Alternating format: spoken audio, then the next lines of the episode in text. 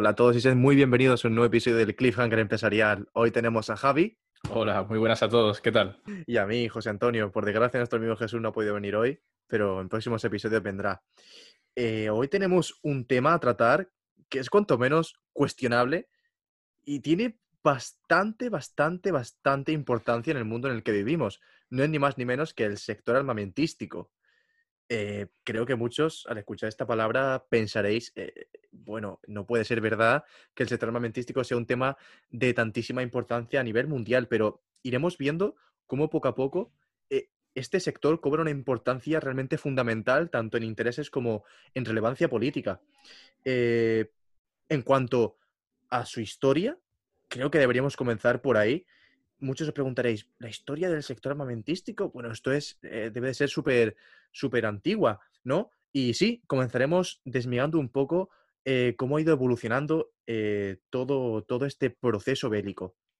Eh, creo que nos podemos remontar a, antaño y podemos ver que los primeros seres humanos empleaban pues las primeras herramientas, luego fueron transicionando hacia, hacia armas punzantes, luego armas a distancia como arcos empleadas por poleas, hasta, hasta día de hoy. Eh, Javi, ¿tú cómo explicarías a nuestra audiencia la relevancia en la historia del sector armamentístico en general del, del, ámbito bélico?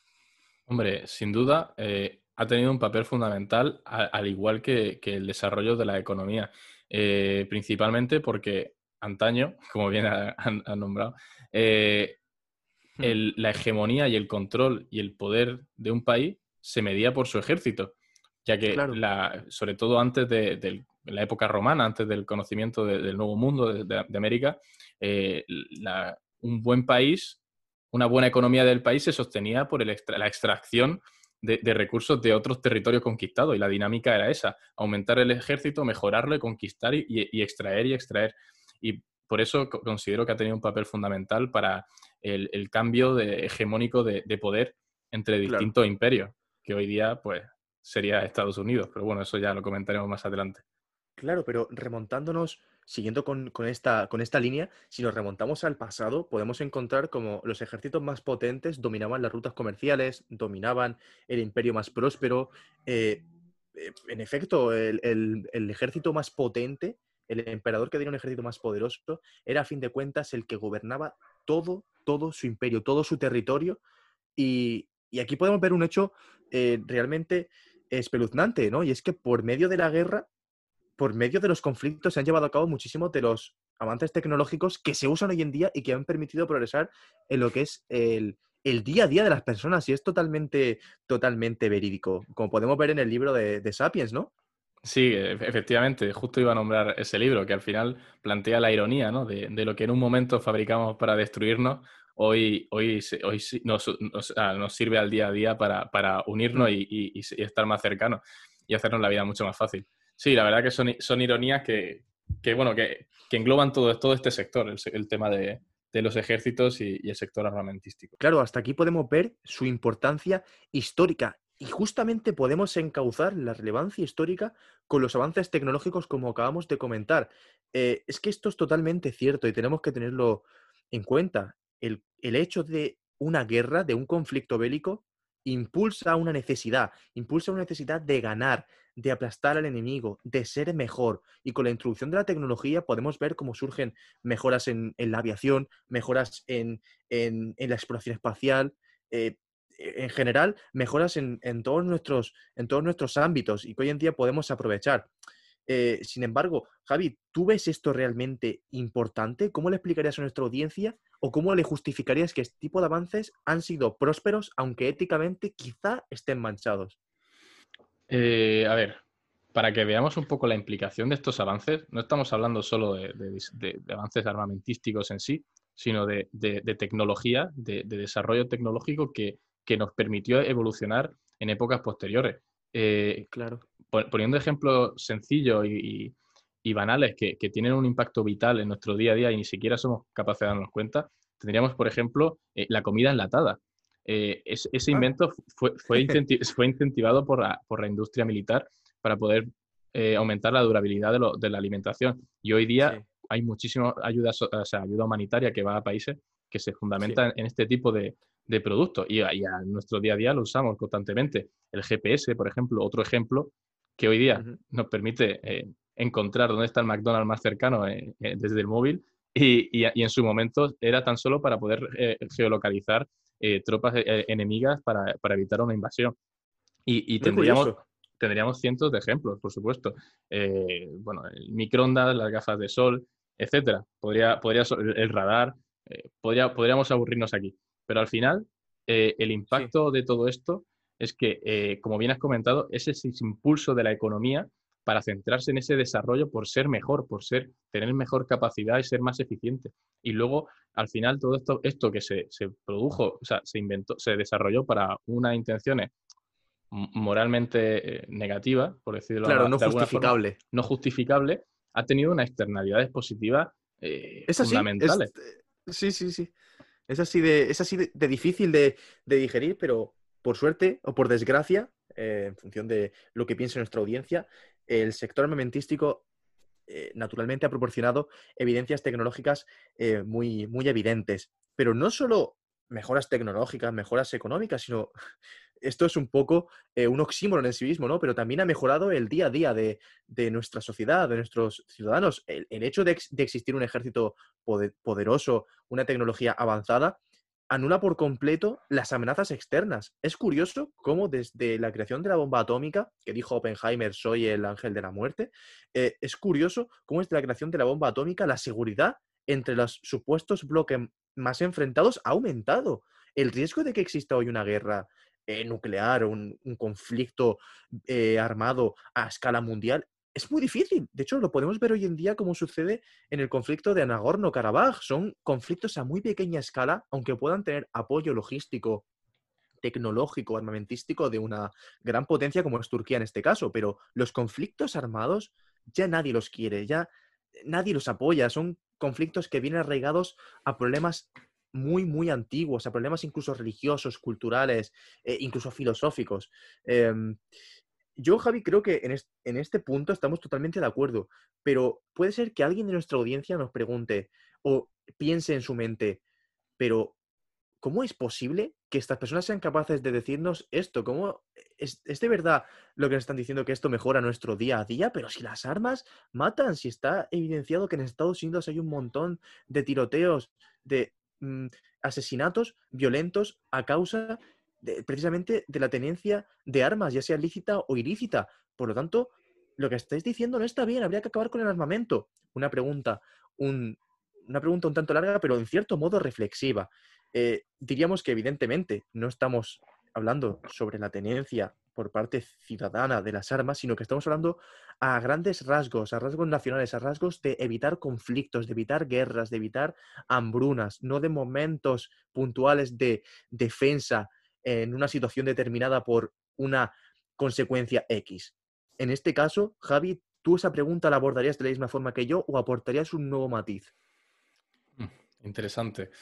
Eh, sí estoy de acuerdo de que no, sería una, pregunta que su respuesta debiera eh, abordarse por el punto de vista de, armar al pueblo, pero sí que hay, que hay que dejar claro de que eh, siempre va a haber tensiones y, envidia de países por otros, tanto por sus recursos naturales, que como bien sabemos, son al final muchos de ellos son escasos y, el control de estos eh, es el que dictará el, futuro de muchas naciones entonces, para, para defender estos intereses nacionales, sin duda, hay que, hay que, hay que eh, disponer de, un apoyo armamentístico. Imagínate países africanos eh, que, estuviesen totalmente desarmados y, su, país vecino le quisiese quitarles sus recursos de, diamantes, por ejemplo, o, en el caso de, que actualmente el coltán. Un ejemplo, por ejemplo, un ejemplo reciente, tendríamos el caso de, Grecia, que es que el, el gobierno, o sea, prospecciones rusas, o sea, rusas, perdón, eh, turcas, eh, descubrieron unos yacimientos de petróleo en, el mar que separa eh, Grecia y el mar Egeo entre, entre Grecia y Turquía. Y si no fuese porque Grecia pertenece a la OTAN y Grecia tiene un ejército, el gobierno de Turquía la, habría invadido y expropiado a la primera de cambio. Ahora mismo hay unas tensiones allí, pero hay unas tensiones, ¿por qué? Hay unas tensiones porque hay un ejército que, que delimita esa, situación, que pone un freno a, ese abuso por parte de otros países. Exactamente. De hecho, el, el, tema de Grecia y Turquía es un tema cuanto menos curioso, ¿no? Porque eh, podemos ver como del lado de Turquía, si a Erdogan, el, el dictador de Turquía, ha llevado a cabo un impresionante incremento de la industria armamentística turca hasta el punto en el que es una de las industrias más avanzadas y más temibles del mundo. Cuentan ya con lo que se conoce como cañones láser en sus destructores y se han probado ya y han dado efectos muy, muy positivos en, en el sentido más de, de la palabra. Por supuesto. Claro, claro, claro. Eh, han dado resultados muy, muy positivos en el sentido de destrucción, en el sentido destructivo, de arrasar. Eh, evidentemente, el país está sumido en una crisis bastante grande, pero lo que es el control geoestratégico geopolítico eh, en, la, en, aquella zona, el neotomanismo, como, se, como está comúnmente denominado, está surgiendo efecto, porque están controlando todo el acceso a los mares que Turquía quiere tener. Por lo tanto, aquí vemos un claro impulso de la industria armamentística y de su clarísima correlación positiva con la tecnología y cómo sí incrementa el bienestar económico y el bienestar de sus ciudadanos, ya que no tienen miedo a sufrir una guerra. Pero esto lo podemos hilar aún más con la creación de empleo. Es que si tenemos en cuenta el volumen del sector armamentístico a nivel mundial, tenemos que los últimos datos de 2016 cifran en más de 1,7 billones de dólares. Es una verdadera exageración el dinero que mueve el sector armamentístico, sin contar el tráfico eh, de armas, por supuesto, el tráfico ilegal, que eso, por supuesto, tiene que ser, al igual que el, narcotráfico, tiene que mover una cantidad ingente de dinero. Y en cuanto a porcentajes, podemos ver que Estados Unidos eh, casi que invierte la mitad de ese porcentaje a nivel mundial. Eh, más de 620 mil millones de dólares anuales. Una verdadera exageración. Eh, Javier, para nuestra audiencia, ¿cómo les pondrías en tesitura para que se hiciesen una idea de los países que más invierten o cuáles son las cifras de estos países que más invierten? Eh, sí, a ver, aquí me, me he preparado uno, un, una chuletilla con algunos datos. Eh, sin duda, el, el, el, dato de Estados Unidos para 2018, que, bueno, destacar queda de que representa el 3,16% de su PIB, es enorme, sobre todo el impacto que tiene y el papel fundamental en la industria armamentística global como, como, bueno, como bien comentarás, eh, es el principal proveedor de empresas de este sector, no solo consumidor. Eh, luego, eh, sí. en, en, segundo lugar, tendríamos a China. A China que, que actualmente China, eh, tiene, un, un, o sea, tiene un, una industria armamentística de un volumen de 220 mil millones de, de, euros, que representa actualmente el, el 5,4% de, de su PIB un PIB de China, que no estamos hablando ni más ni menos que, que uno de los países eh, más grandes del mundo. Eh, la segunda economía. La segunda economía, por supuesto. Además, eh, destacar en el caso de China de que su evolución entre los años 2010 y 2018 ha sido increíble. Es decir, ha, ha pasado de no representar ni la décima parte de, de, la industria armamentística, o sea, del volumen de la industria armamentística estadounidense, sí. a, a, ser casi más de la mitad. O sea, es, es, increíble y eso también nos da a entender un poco la dirección que están tomando algunos países. Luego, para países más conocidos, tendríamos a Francia, que dentro de, de los países europeos eh, sería el que, el que más eh, invierte en esta industria, unos 54 mil millones de euros y representa el 2,29% de su PIB. Claro, en comparación con los otros dos países es una cantidad ridícula, ¿no? Es lo que invierte, por ejemplo, en sus tropas más básicas. Sin duda. Pero bueno, también hay que tener, habría que tener un poco en cuenta el, eh, en comparación con su, con su población. ¿no? Pero, sí. pero bueno, en el caso europeo eh, sí que consideraríamos a, a, Francia como uno de los países eh, más guerrilleros de la Unión Europea a nivel de armamento. Sí. Luego tendríamos Alemania, que por ejemplo no, no, cuenta con una industria armamentística muy desarrollada. De hecho, diríamos que ah, es ¿no? el, el, el, menor, con 4.000 millones, 4 millones de, de euros eh, que representa el 1,23% de su PIB. Parece ser que los alemanes están más centrados en otro, en otro tipo de, de, de intereses. Bueno, pero eh, quizá en, en, el sector tecnológico, quizás Alemania en este punto, y, y ahora prosiga con tu explicación, quizá en el sector tecnológico sean mucho más punteros, ¿no? Que por ejemplo ah, Italia. Sin duda, no, evidentemente. Eh, claro, eh, también decir que, estos datos tan solo recogen cifras brutas, no recogen eh, la capacidad de cada país. Sin duda, hay otros países como Israel que, destinan poco en comparación con los dos grandes que hemos dicho al principio y es de los países tecnológicamente, o sea, militarmente y tecnológicamente más, más, avanzados, actualmente. Y ellos destinan unos 13.000 millones, que sería incluso menos que lo que destina España que España estaríamos, o sea, tan solo representaría el 1,27% de nuestro PIB, que no es una cifra alta, pero eh, sí que contribuye con un volumen de 15.000 millones de, euros, que no, que no es también hay que, hay que tener en cuenta que España somos casi 50 millones de personas y Israel no llega a los 10, ¿no? Evidentemente. No, por supuesto, todo habría que sopesarlo en datos per cápita, pero, pero sin duda eh, el impacto y el papel fundamental que está teniendo estas industrias en muchos países eh, da un poco a entender cuál es su situación. Ya que, por ejemplo, países como Alemania o España a lo mejor no se sienten amenazados por países eh, terceros, pero en el caso de Israel, Israel vive en un conflicto desde, su fundación como país constante. Turquía está, está, ahora mismo levantando, levantando todas las ampollas de, medio mundo, o sea, de medio mundo, de, toda su, de todo su entorno por, por, tal de ganar territorio y ganar recursos. Y viceversa. Claro, porque como hemos visto, la, estrategia ¿no? de, Turquía es crear una industria armamentística muy potente, muy autosuficiente, incluso exportadora, como sucede, mm, por poner un ejemplo, en el conflicto de Azerbaiyán, ellos aportan sus cazas, sus propios drones, su propio armamento.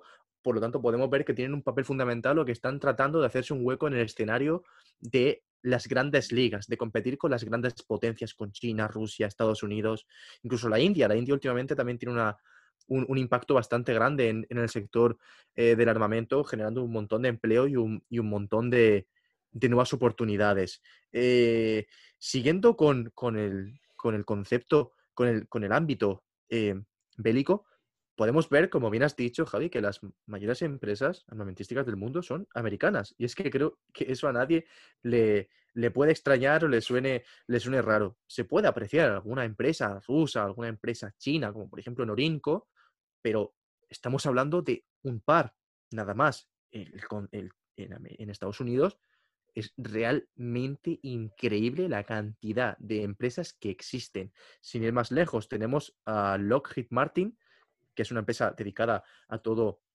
el ámbito tecnológico, aeroespacial, eh, militar, a escala mundial. O sea, es una empresa que aparte de que cotiza en bolsa, mm, sus acciones rondarán los 400 dólares la última vez que lo miré, tiene más de 115.000 empleados y factura más de 60 mil millones de dólares americanos. Una verdadera pasada de empresa. Eh, luego podemos encontrar otras como Boeing, BAE Systems, eh, North Group, Grumman Corp, etc. Hasta llegar al ámbito español, donde encontramos a dos muy conocidas. Podemos encontrar a Navantia y a Indra, que son dos empresas conocidas en el sector armamentístico por ser autóctonas de, la, región española. Y es que según el, informe SEPRI, que es un, informe realizado por el Instituto de Paz de Suecia, se encuentra entre las 100 empresas a nivel mundial que mayor importancia tienen. ¿Cómo le, le, podríamos convencer o cómo le podríamos explicar o desmigar a nuestros oyentes que estas empresas generan mucho empleo, que pueden generar muchísima riqueza y que cumplen las funciones francamente bien? A ver, José, es una pregunta un poco difícil de responder por el sencillo hecho de que no puedo, no, está bien, no es moral, eh, políticamente correcto el justificar eh, la generación de empleo con eh, la industria armamentística. Obviamente se podría generar empleo en otras industrias, pero eh, sí que me gustaría aclarar, y un ejemplo sería el conflicto, como antes han nombrado, de, de Nagorno-Karabaj, que a, día de hoy el papel fundamental que tienen estas industrias es que, aparte de que son las que más invierten en el I+.D., tienen el papel de adaptar y mejorar este tipo de armamento para evitar conflictos tradicionales. Conflictos tradicionales me refiero a conflictos armados de, batallones de soldados con, fusiles enfrentándose cuerpo a cuerpo. Eh, eso que ahora mismo vemos en, eh, Armenia eh, ya no tiene sentido. No tiene sentido porque la guerra actual es una guerra tecnológica, es una guerra de, hackeo, es una guerra de drones, es una guerra de robots. Y yo creo que el papel del ser humano ahí ya debería, debería dejar de existir. Y eso se produce gracias a la mejora tecnológica del armamento y la industria armamentística. Un ejemplo, por ejemplo, Boston Dynamics, que no, sé si es de, no, es de las empresas eh, de desarrollo armamentístico, pero desarrollan robots eh, autónomos y, muchos de ellos con, objeto de adaptabilidad militar.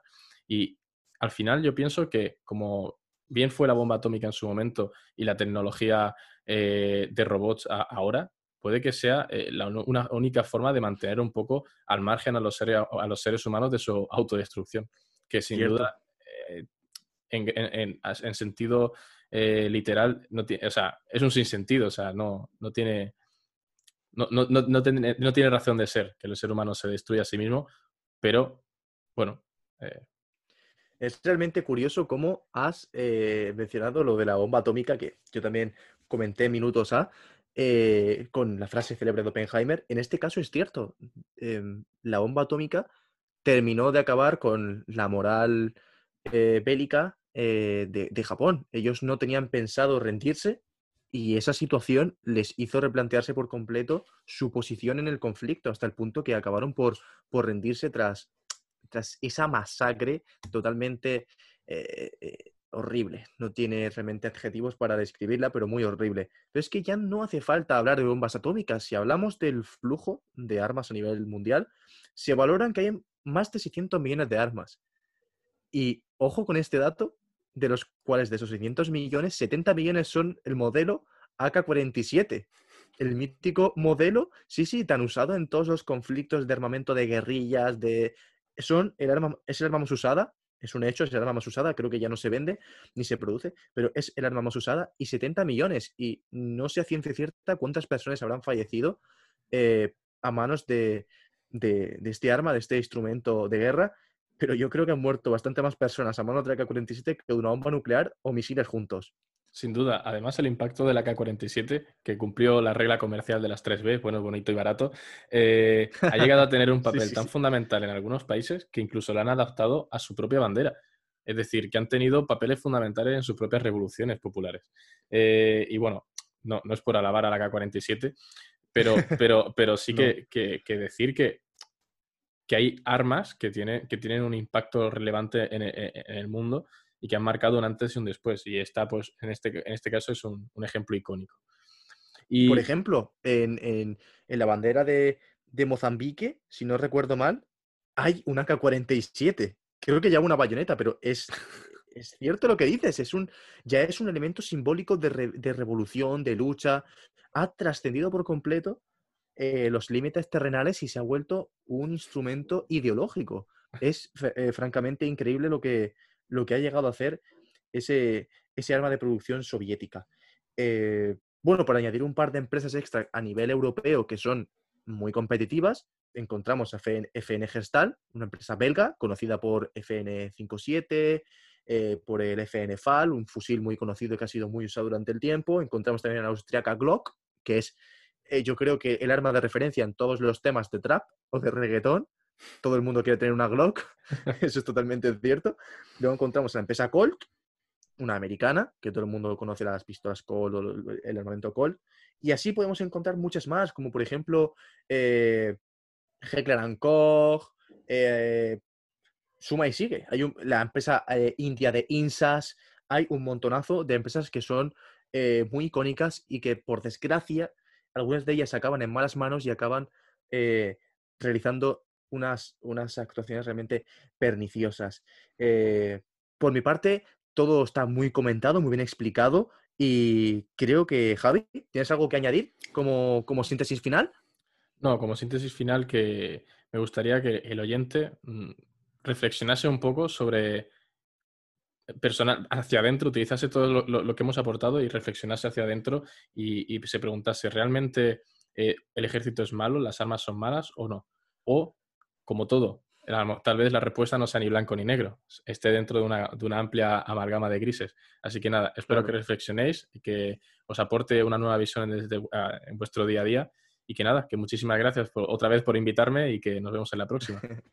Un placer, Javier. Seguiremos tratando temas muy interesantes y muy introspectivos que seguro que aportan gran valor al mundo de la economía y sobre todo a la razón. Un saludo.